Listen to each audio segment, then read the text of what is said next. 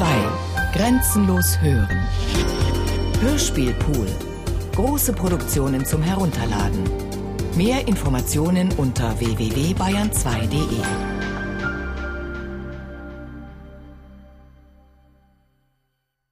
Memory Loops. Audio tracks on sites of NS terror in Munich, 1933 to 1945. By Michaela Miljan. Translated from the German by Christopher Jenkins Jones.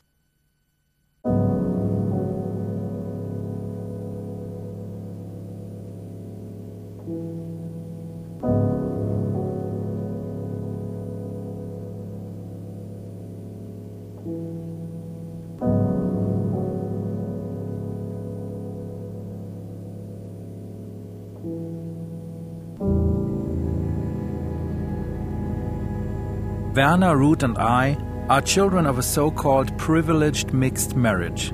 Privileged here means that the Jewish part of the mixed marriage was protected by the non Jewish part.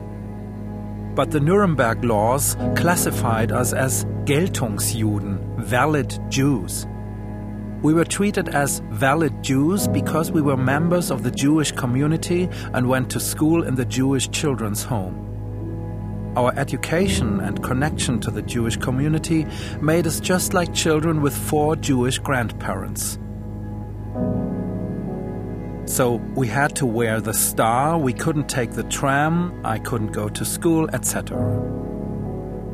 But the most important thing was that, to begin with, we weren't deported. Mixed marriage Jews in the German Reich were deported to Theresienstadt until late 1944 early 1945. By not getting divorced, our father saved our lives. It simply didn't cross his mind to abandon us. He was a confirmed communist. Human values and solidarity were paramount for him.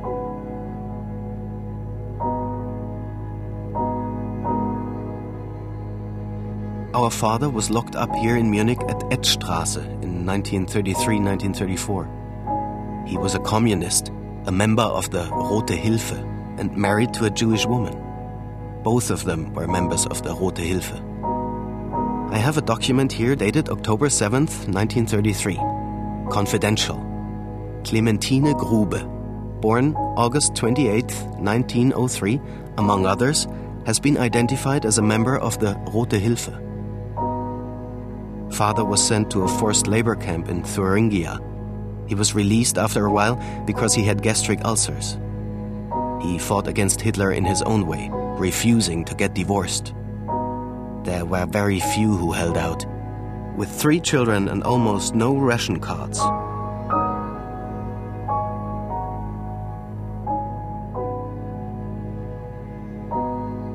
He was in the army until 1941 in the campaign against France. But then he learned that so called Jüdisch Versippte, those related to a Jew by marriage, weren't permitted to wear the Führer's garment of honor. So he immediately reported that his wife was Jewish and was dismissed from the army in fall 1941. We were lucky, of course, because then he was here with us the whole time in Munich. We lived next door to the synagogue in Herzog Max Straße, in a house that belonged to the Jewish community. Of the three buildings in Herzog Max Straße, two were rented out, and the Jewish community administration was in the other. Across the yard at the back was a sort of depot for second hand goods, toys, clothing, crockery, where needy Jews could find things. It needs to be said because whenever people talk of Aryanization, they mean the Jews with property, the wealthy ones, not those who were poor. And after Aryanization and the race laws, everyone who was still here was suddenly penniless. That's why it was so important that there was a Jewish welfare office. It set up apprentice workshops where Jewish youths could learn a trade. The children's home was also set up by welfare and also this depot.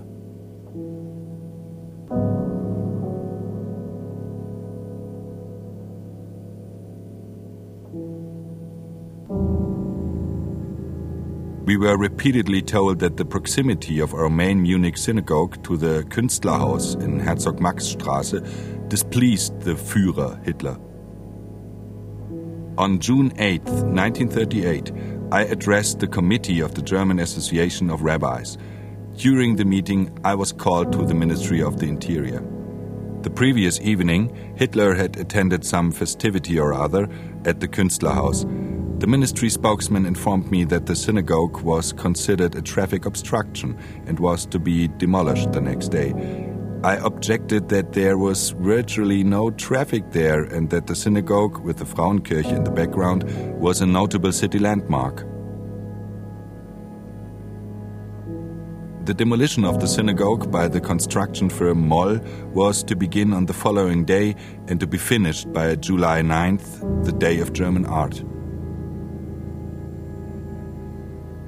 In the afternoon, deeply moved, the entire community gathered in the synagogue with Dr. Baerwald and a number of other rabbis. The prayer Avinu Malkenu, our Father, our King, was spoken, a final Kaddish, and the Torah rolls were conveyed in solemn procession to the administrative building. The next day, demolition of the synagogue began. I stood on the steps of the administrative building with our chief cantor, Professor Kirschner, and watched the work of destruction.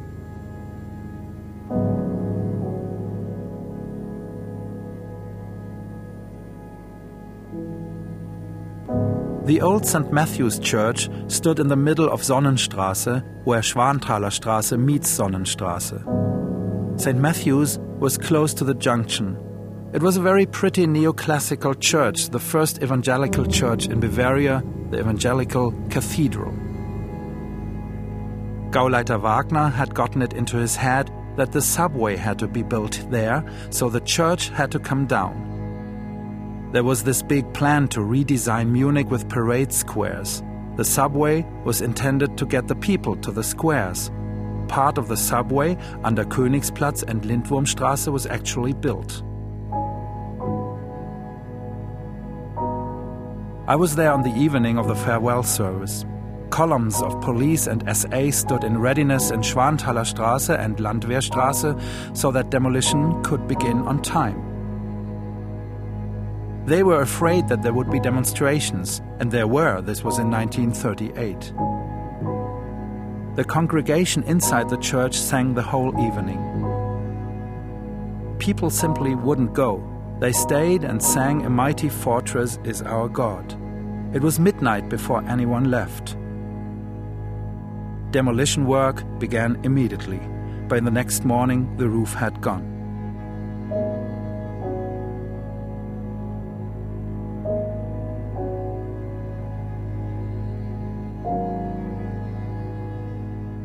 On June 8, 1938, we stood there as the main synagogue in Herzog Max Straße was demolished. That was bad, an experience you simply can't forget. The evening or a few days before, there had been a big conference of rabbis, the last rabbis in Germany. There were a good many in the Israelite community rooms in Munich under the chairmanship of Dr. Leo Baeck. The Israelite community was told more or less overnight that the synagogue was to be torn down. There's a legend, it may or may not be true, that Hitler came down Prinzregentenstrasse and drove past the synagogue asking, What's that building there? That's the Jewish synagogue, my Führer. According to the legend, it may or may not be true, Hitler simply said, Tear it down. Just like that. A magnificent synagogue the community was allowed to rescue the Torah rolls. On June 7th, a final service was held there. The cantor Emanuel Kirschner had a God given voice. He lived round the corner from us in Kunigundenstrasse. It was a privilege to visit him on Sabbath afternoons. It was something special to be invited. He sang the prayer of a suffering man when he gives up hope, Mole Rachamim. It still gives me goosebumps today when I think of it. He was already past 80 and sang one last time after a long period of retirement with, as he said, a broken heart. Something like that just knocks you over. You have to be made of stone for it not to. But what's the point? We've lost all that. I still see us all standing there, all the rabbis, and all of us too. It had evidently been announced that the synagogue was to be demolished. And then the wrecking ball swung. It made a squeaking, grating noise. We Jews stood there, tears in our eyes, while a crowd of onlookers jeered excitedly and clapped. Can you believe it?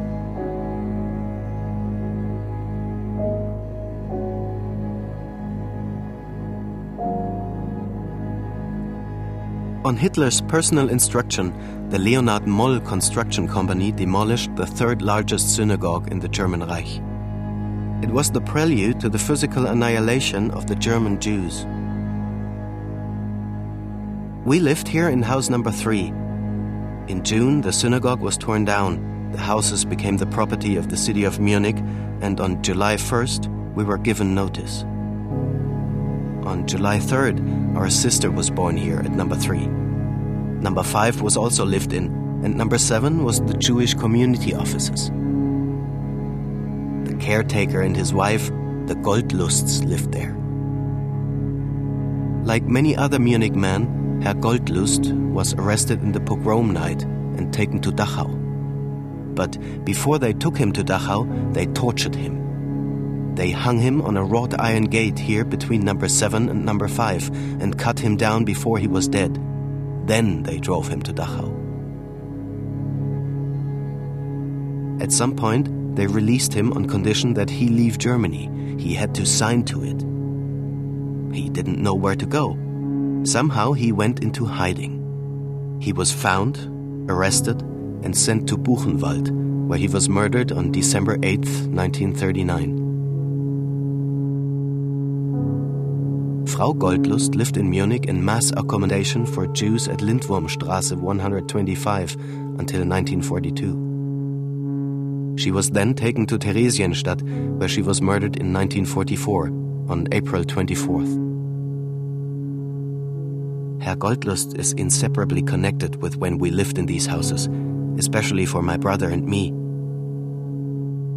After the synagogue had been torn down, we were the only family left living here with no light, no gas, no running water, and it was Herr Goldlust who never failed to help us and who we always fetched water from.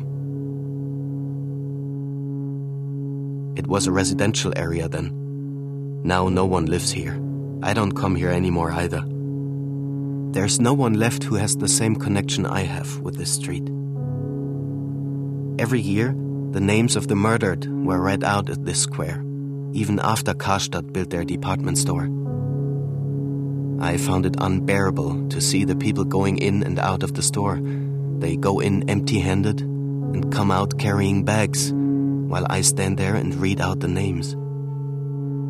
I stopped going.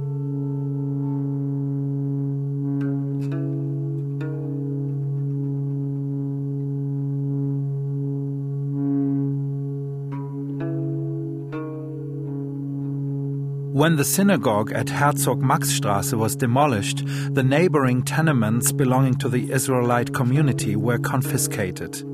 On June 1, 1938, all tenants, with the exception of us, were given notice.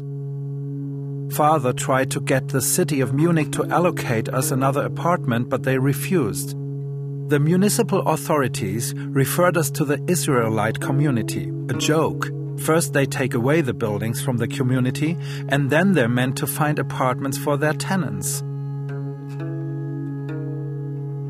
We stayed in the apartment until November 7th, 1938. There was no lighting, no water, no gas, everything had been cut off. Our mother cooked on the wood stove in the kitchen by candlelight. Then we were evicted. Our parents had no alternative but to put us in the children's home in Antonienstraße in Schwabing. We were in this home for almost four years till early 1942. To begin with, there were 46 or 48 children of different ages, from babies to 14 years old. My sister Ruth was the youngest. Four months old, born on July 8, 1938, she entered the children's home on November 8, 1938.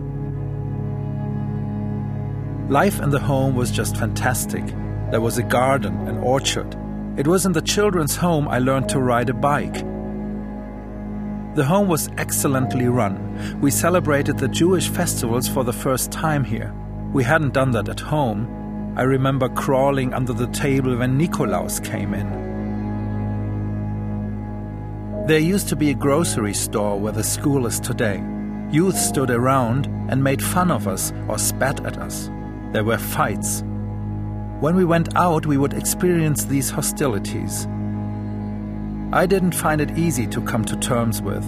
I didn't see what they had against us. The home was like a refuge. It had been set up by the Jewish Welfare Office in 1926 as a normal component of the social fabric. Things changed with Hitler's takeover and the growing exclusion, defamation, and discrimination of Munich's Jewish citizens. There were also children, two 13 year old boys in the house next to the home. They came round to us because there were lots of toys and a beautiful garden. In September 1941, we were obliged to wear the yellow star. We sat in the garden sewing the star onto every piece of clothing, and they threw stones over at us. The whole neighborhood was against us now. It was a situation that led to regular conflict with neighboring children and passers by. We were abused verbally, called Jewish swine, or passers by changed to the other side of the street when they saw us.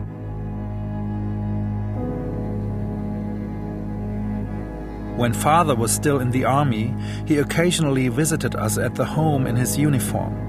Once in October 1941, he went for a walk with my brother and me. We had to wear the star, and we went to a cafe at Danziger Freiheit, Münchner Freiheit today. We were wearing our stars, he in his uniform, and they refused to serve us. So he said, I shall be served, and I shall only leave here when I and my children have been served. And then they served us. That was Franz Grube, painter, decorator, dogged and firm. Until then, we'd gone to the Jewish school by tram. Now that was forbidden. So we walked to school every day, three and a half kilometers each way. I started going to school in 37, and by that time already, Jewish children had to go to a Jewish school.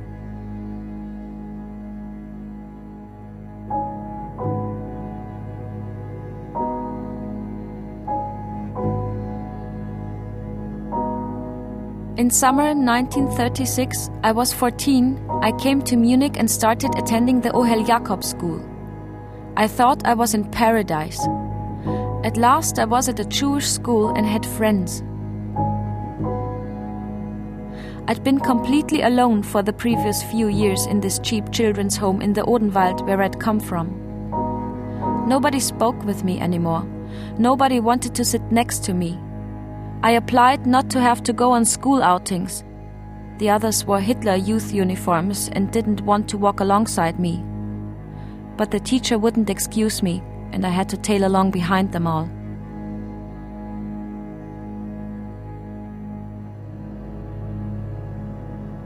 My father enjoyed playing skat, and our caretaker played skat once a week and used to invite my father round. The caretaker's son in law lived in the same block. He was a chimney sweep and fire department volunteer, but he had no telephone. So he asked my father if the fire department could call him if something happened, and my father said okay. On November 9th, 1938, the fire department called. We were to tell the caretaker's son in law that the synagogue in Herzog Rudolf Straße was on fire. My father thought it was a normal fire and he alerted the son in law. Then he woke me and told me the synagogue next to my school was on fire. I got on my bike and cycled over. After I had been there for about one hour watching, two SA men came up and asked me if I were Jewish. I said, Yes. They arrested me and put me in jail. I was just 15 at the time and had to spend the night at Ettstrasse. Next morning, they released me. I went back to the synagogue to fetch my bike. Meanwhile, my father had heard what had happened and had gone out looking for me. At the synagogue, I saw my father standing there. I was about to go up to him when he was arrested. I cycled home quickly and told my mother what had happened. Four weeks passed before my father was released from Dachau. Of course, he had to shut down the bed linen business that he'd run from home.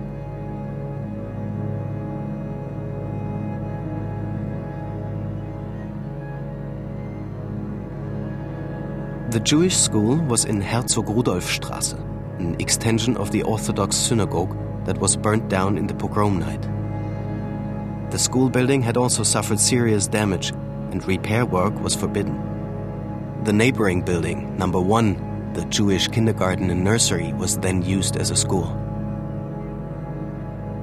We went to school there until fall 1941. On November 20th, 1941, the first Munich deportation took place. After that, there were maybe 30 children and two teachers at the school in Munich. The majority had been deported.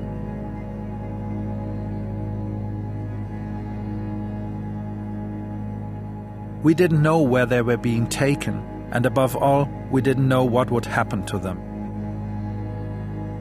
After liberation, we then learned that this first deportation of 1,000 Munich citizens were all shot in Kaunas on November 25th. They didn't have a chance, no one survived. Then there were only 23 children in the home in Antonienstrasse.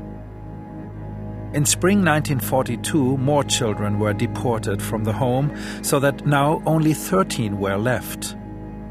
The children's home was closed down, and the children and two carers, Jacobi and Bendix, were taken to the Jews' camp at Milbertshofen on April 11, 1942.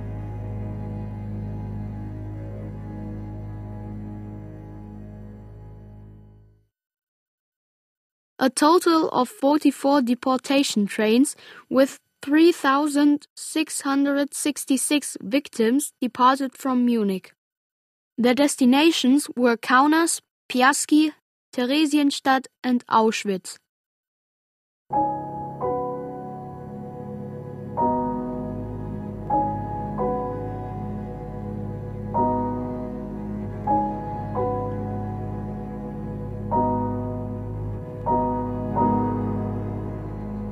The order for my deportation arrived on July 18, 1942. The sender address was the Israelite community. I came home and there was the letter, a yellow letter, on the floor. It was pretty detailed. The date for my departure was fixed for July 22nd. The van that took me from my apartment to the detention camp in Knorrstrasse had no windows one couldn't look out and no one could see in. That was likely the point. The van kept stopping, new people were brought from their homes and put in with us. When we arrived in the camp, we were promptly robbed. There were two rooms. In the first one, you had to wait. In the second, you had to produce your papers. Two women were seated in the second room. They went through my luggage. One of my clearest memories is of these women who checked, or better, pilfered our luggage. One of them noticed I was wearing a gold ring and said, Give me that, as if she just wanted to take a look at it, but then she kept it. The other, who wasn't quite so bad, found a little reclam book I had with me, Goethe's Faust. She showed it to her colleague as if to say, Look at who we're locking up or sending away here. I could keep the book. I'd had a pair of boots made so as to be prepared for come what would. The women kept them, also my Loden coat. So in Munich, we had already been robbed. Before the journey had begun, the luggage we were allowed to take to Theresienstadt, which was anyway limited, had been considerably lightened. We spent one night in the barracks at Knorrstraße 148, dressed, sitting rather than lying, men and women in the same room. We talked a bit.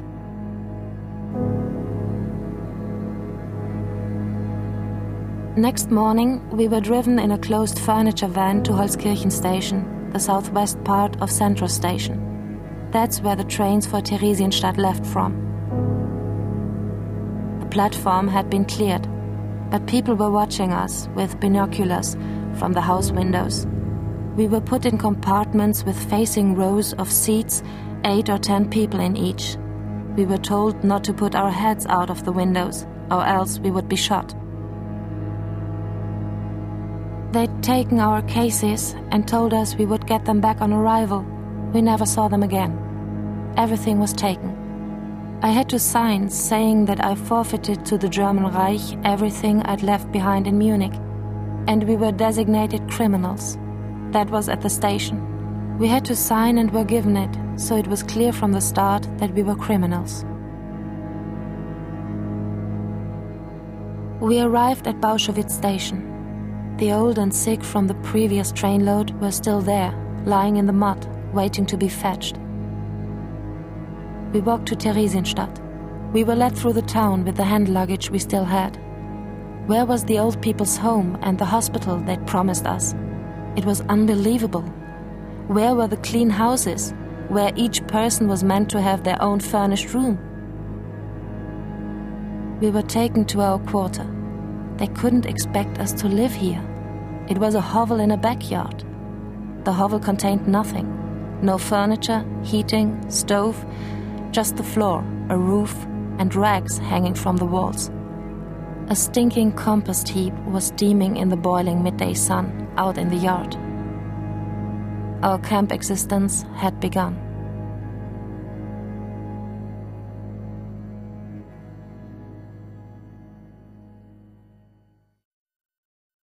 Journal of the Deutscher Ärztebund, Association of German Physicians, 1938.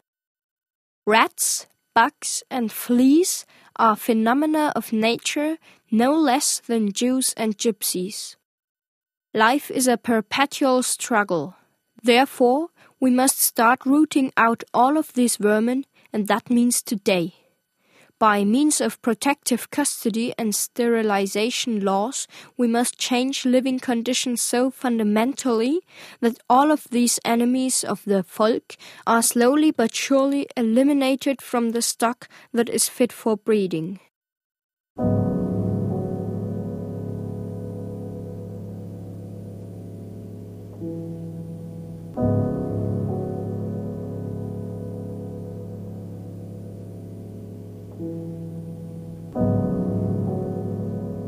The Jews who had been arrested and thrown out of their apartments were taken to the transit camp at Knorrstraße 148. And from there, they were deported to concentration camps and death camps. The Jews from Munich and surroundings who were selected for deportation had to report to the transit camp. They never came out again. Once they were in, that was it. The camp was used until fall 1942. There were 18 huts, a latrine, a laundry, a canteen, a perimeter fence. There was a gate. The prisoners only passed through the gate when they went out to do forced labor at Lohhof or when they were deported. Our parents were allowed to visit occasionally, but they weren't allowed in. They had to stand outside the gate. I was 12 at the time, my brother 9, and my sister was not yet four. There were 13 of us children, of different ages, without any organized supervision. School pretty much ended there. We still had a teacher, Herr Kessler, who came out to Milbertshofen. He applied for a bicycle so that he could come out to us at the camp, but it wasn't approved, and so lessons ended. But then, in summer 1942, a new regulation was passed saying that Jews in the German Reich were forbidden to attend school.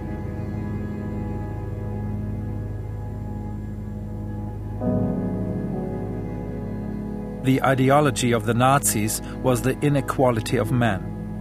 The growing discrimination led to increasing demoralization. People who have simply been neighbors for years are suddenly Jews, are no longer respected by friends, and non Jewish children no longer play with their children. Then they have to leave their apartments and live in filthy huts in Milbertshofen. A week earlier, they still had an apartment with wardrobe, carpets, curtains. I can still see the people arriving in open trucks with mattresses, bundles, coats, sometimes with a fur collar, sometimes wearing jewelry. All that was taken from them. We were there for a long time because we weren't deported, but the others were only there for a few days or weeks, then they were taken away.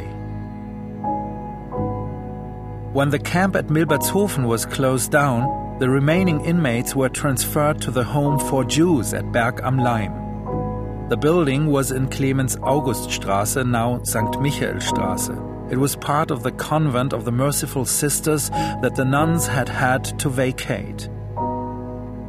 It wasn't like in Milbertshofen because we came in contact with the nuns and could talk to them. We weren't allowed out, but it was a different atmosphere. And Jewish festivals were celebrated. But the Jews were deported to Theresienstadt in batches, mostly about 50 at a time. In March 1943, the few remaining children and inmates were able to leave the home for Jews Berg am Laim.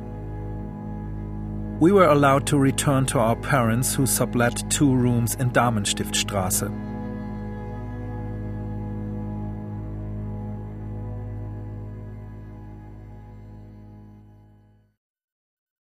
Life from a fifth grade biology textbook, 1942.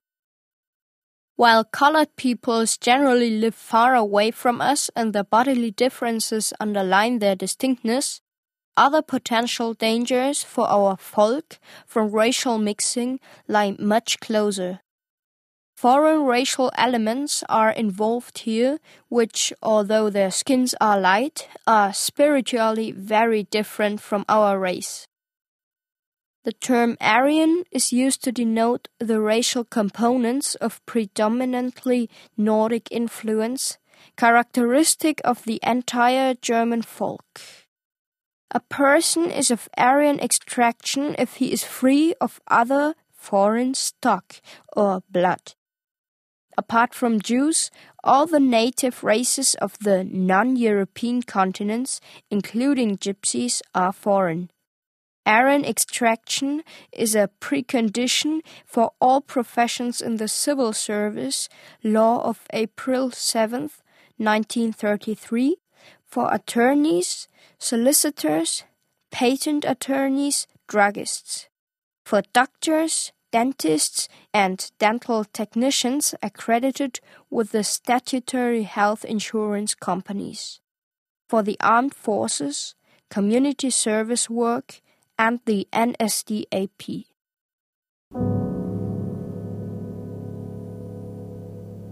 I was with my father the whole time because I wasn't allowed to go to school. As a painter decorator, he had a hand cart loaded with buckets and ladders. I helped push the cart and assisted him, but that didn't last long. Because of the heavy air bombardments, decorators were obliged to become glaziers. Of course, I had to wear the star then, but my father said, You're not wearing stars. And when I was with him, I didn't wear it. But when I went on errands, I wore the star. At the very end of Adlzreiter Straße, the last building on the left at Zenetti-Platz was Nause, with a sign that said Number 1 NS Store. When I went shopping there, every customer knew I was a Jew. We only had the restricted food ration cards with a big J stamped on them. Then we were bombed out of Damenstiftstraße and had nowhere to go. We were able to sleep in a classroom at the Anger convent until father found something else. And then a nun at the Anger convent, Sister Laurentine, gave my brother and me schooling for six months.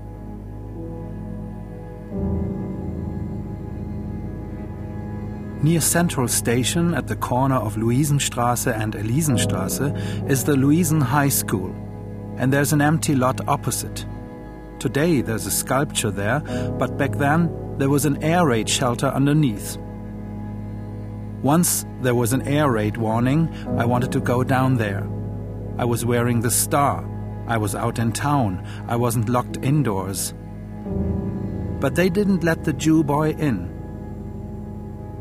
The old botanical garden is a stone's throw away, and I hid under a shrub, crying. I was scared. Bombs were falling left and right. You mustn't forget that every park bench in the old botanical garden carried a notice saying prohibited for Jews. These visual impressions still haunt me today. And the display windows at Konen's, for example, who deny it all today, Jews not admitted. This exclusion everywhere, feeling that you don't belong, that you're unwanted. Our mother was conscripted to work in a flax factory in Lohhof. Then she did homework for Maria Brettschneider's hat factory. That was easier for her. She had three sisters who'd married Jewish men and had children. All these uncles and aunts and cousins were deported in 1942, and none returned. Only grandma, who was in Theresienstadt for three years, survived. That was the atmosphere then. The subject of talk in our family was Are we too going to be deported? We hoped the Nazis would be defeated in the Soviet Union. We listened to Radio Moscow and BBC, but especially Radio Moscow. Radio Moscow also broadcast in German, and there was a special signature melody too. I likely sing or hum that tune on my deathbed. Vaterland, kein Feind soll dich gefährden. And we cheered every defeat of the German armed forces. Stalingrad gave us strength and hope.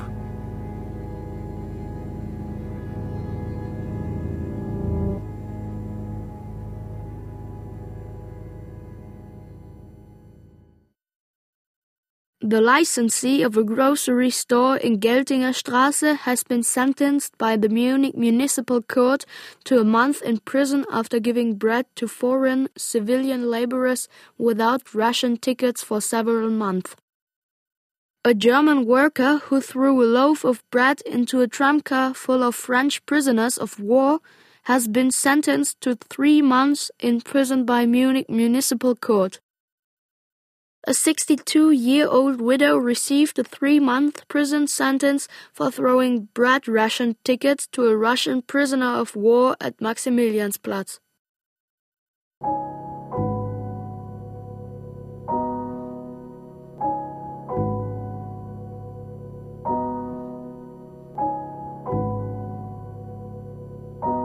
The Nazis began building a subway in Sonnenstraße with the aid of Soviet forced laborers. My father and I went to them frequently and gave them food from the little that we had. It sounds trivial today, but when I think about it, if we'd been caught, who knows what the heck would have happened? Our father just didn't think about the danger he was undergoing doing certain things. He was stubborn in his way.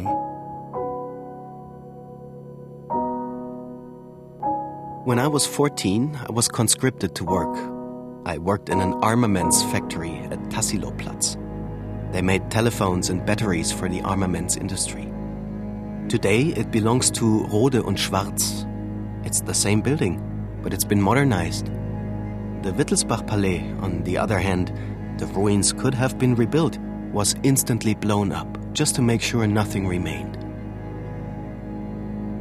It was a three quarter hour walk to where I did enforced labor. We weren't permitted to take the tram, but at work we cut a star out of sheet copper, then stuck the yellow star made of fabric on the one side and a pin on the other. In the morning, I left the house, turned the first corner, took the thing off, put it in my pocket, and caught the tram.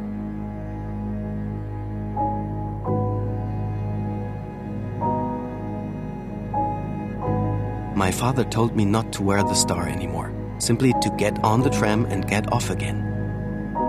And then, one day, the local branch leader for East Munich visited the factory, an SA man. He inspected the lockers. On opening mine, he saw there was no star on my coat. He sent for me and asked why I wasn't wearing a star. My father had told me that if anything happened, I was to say he had forbidden it. So that's what I said. A few days later, my father was summoned to the Wittelsbach Palais. It wasn't the first time. They advised him to get divorced. The children would be looked after, they said. After that, I was more careful. But soon there were no more trams running anyway, because everything had been wrecked.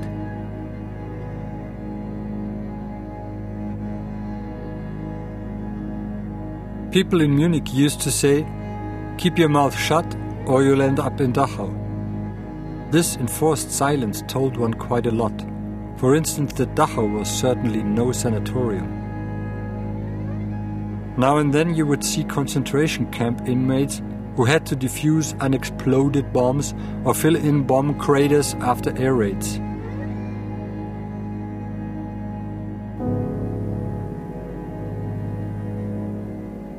The terrible thing was that these inmates from Dachau were the ones who had to defuse the bombs. I saw it happen a few times.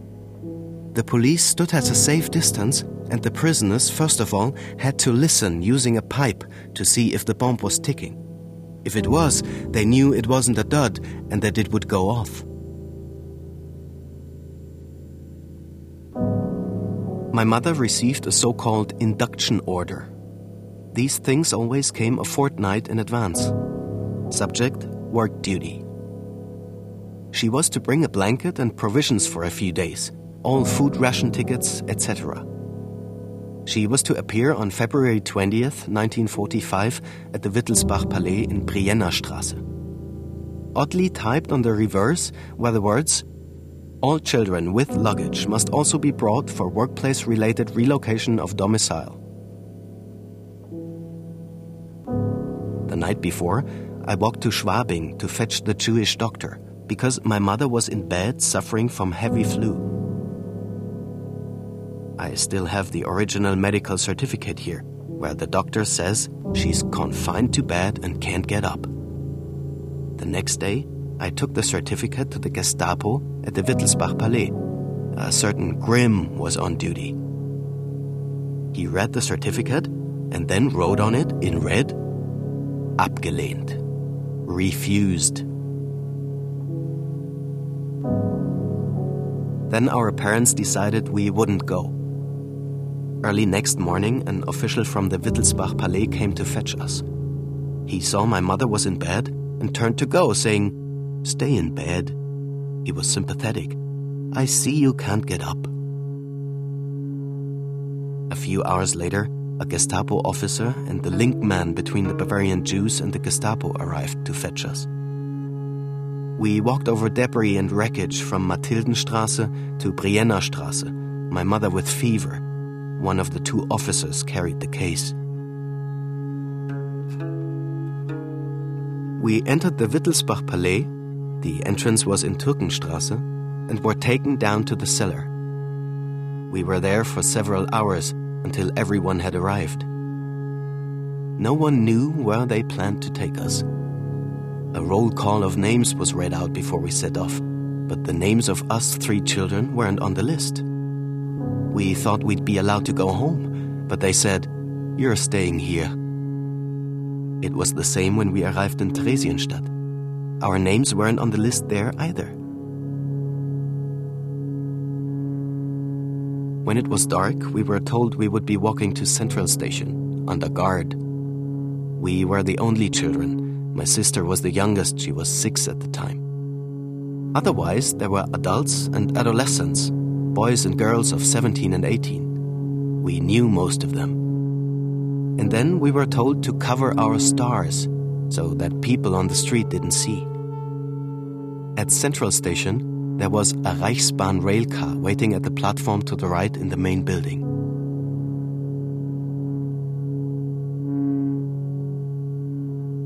I was 14 and I had never been outside of Munich. My nose was pressed up against the window.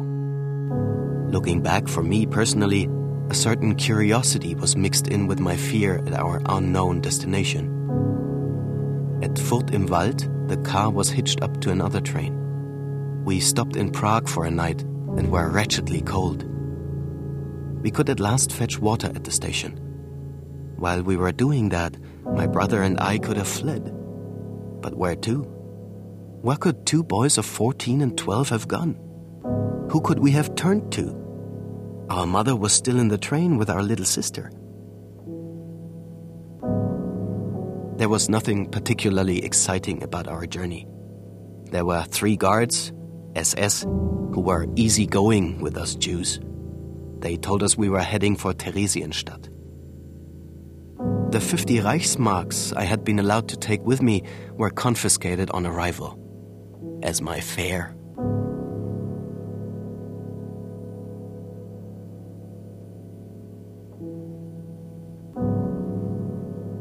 I recall a lot of agitation among the 50 deportees. They were agitated because at some stage we were told we had to take a shower. Some already knew what showering could mean. What I also remember is how some people took out food before handing over their things. They were afraid it would be taken from them. My memories here are very murky, unpleasant, and fearful.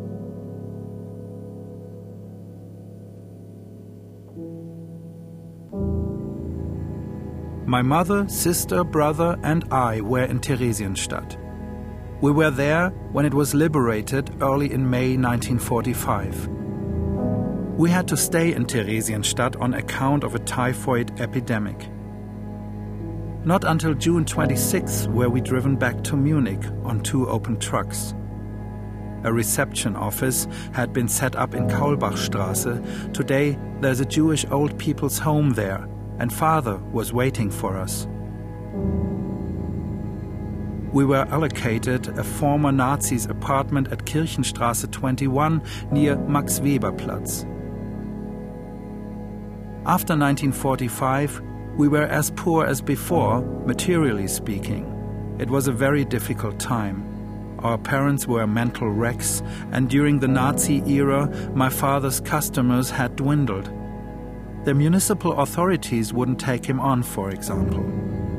Looking back on it, that's inexplicable.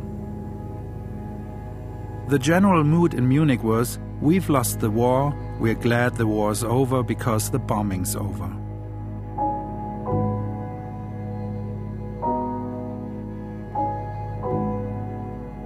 I began attending school again. I always took the tram to the Schwanthaler school. Riding the tram after 1945 was a nightmare. They were packed full and the grill doors were open. Then there were coupons. With coupons, you could only travel at certain times. I made myself an armband on which I wrote KL Teresin, Theresienstadt concentration camp. I wanted people in the tram to ask me about it. I wanted to tell people what I, with my 13 years, had been through but people weren't interested. No one reacted. At school, to begin with, I was the filthy Jew again. And when I got into a fight, boys would shout, Smack the Jew. But things got better. I was fairly good at math and composition, but not at spelling. I was one of the best at composition. As a result, I was well placed in class. When an essay of mine was read out, Herr Wunder, the head teacher, would say, Take a good look at Ernst. He never went to school and he's showing you how to do it. Follow his example. That was how Herr Wunder commented my story without going into it more deeply. The fact was, though, that in these first decades after the founding of the Federal Republic, the recent past wasn't talked about.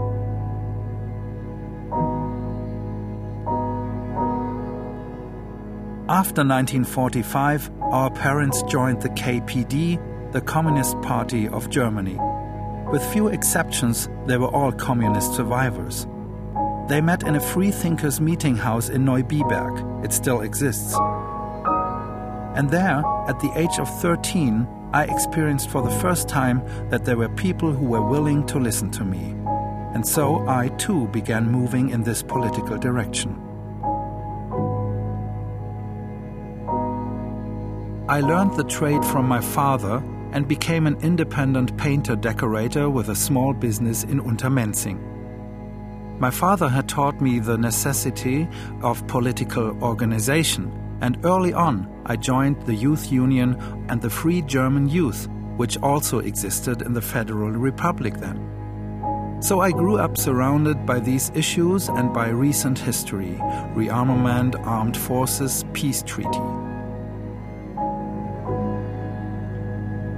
We fought against the 10 year statute of limitations for offenses and crimes.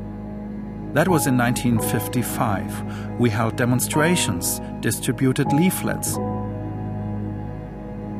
One wasn't so much angry with the man on the street as with those whose political decision it had been, those who wanted this statute of limitations. There was a Hans Globke, for example, who, among other things, had helped work on the Nuremberg laws, or Theodor Oberländer, who had taken part in the Hitler Putsch in 1923, or the former NSDAP member Kurt Georg Kiesinger, etc., etc., who all attained office and honors again in the Federal Republic. There were these staff continuities between the Third Reich and the Federal Republic. I feel far angrier today at the lack of interest and denial of history on the part of a large section of society than I felt then against the man on the street. These days, they don't lock you up anymore, but they lock you out.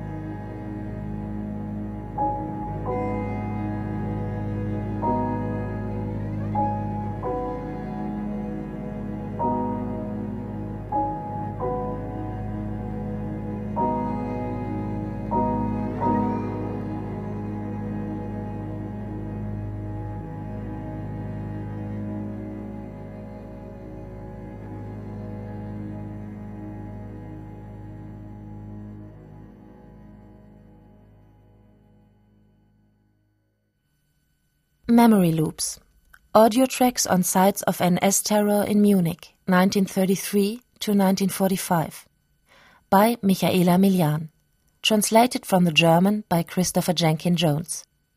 With Caroline Ebner, Florian Fischer, Gabriel Hecker, David Herber, Johannes Herschmann, Julia Leubel, Laura Mehr, Thomas Meinecke, Steven Scharf, and Joanna Verbeek von Levis. Music Karl Österheld and Michaela Miljan. Voice recording Hans Scheck, Susanne Herzig. Studio production Mario Thaler.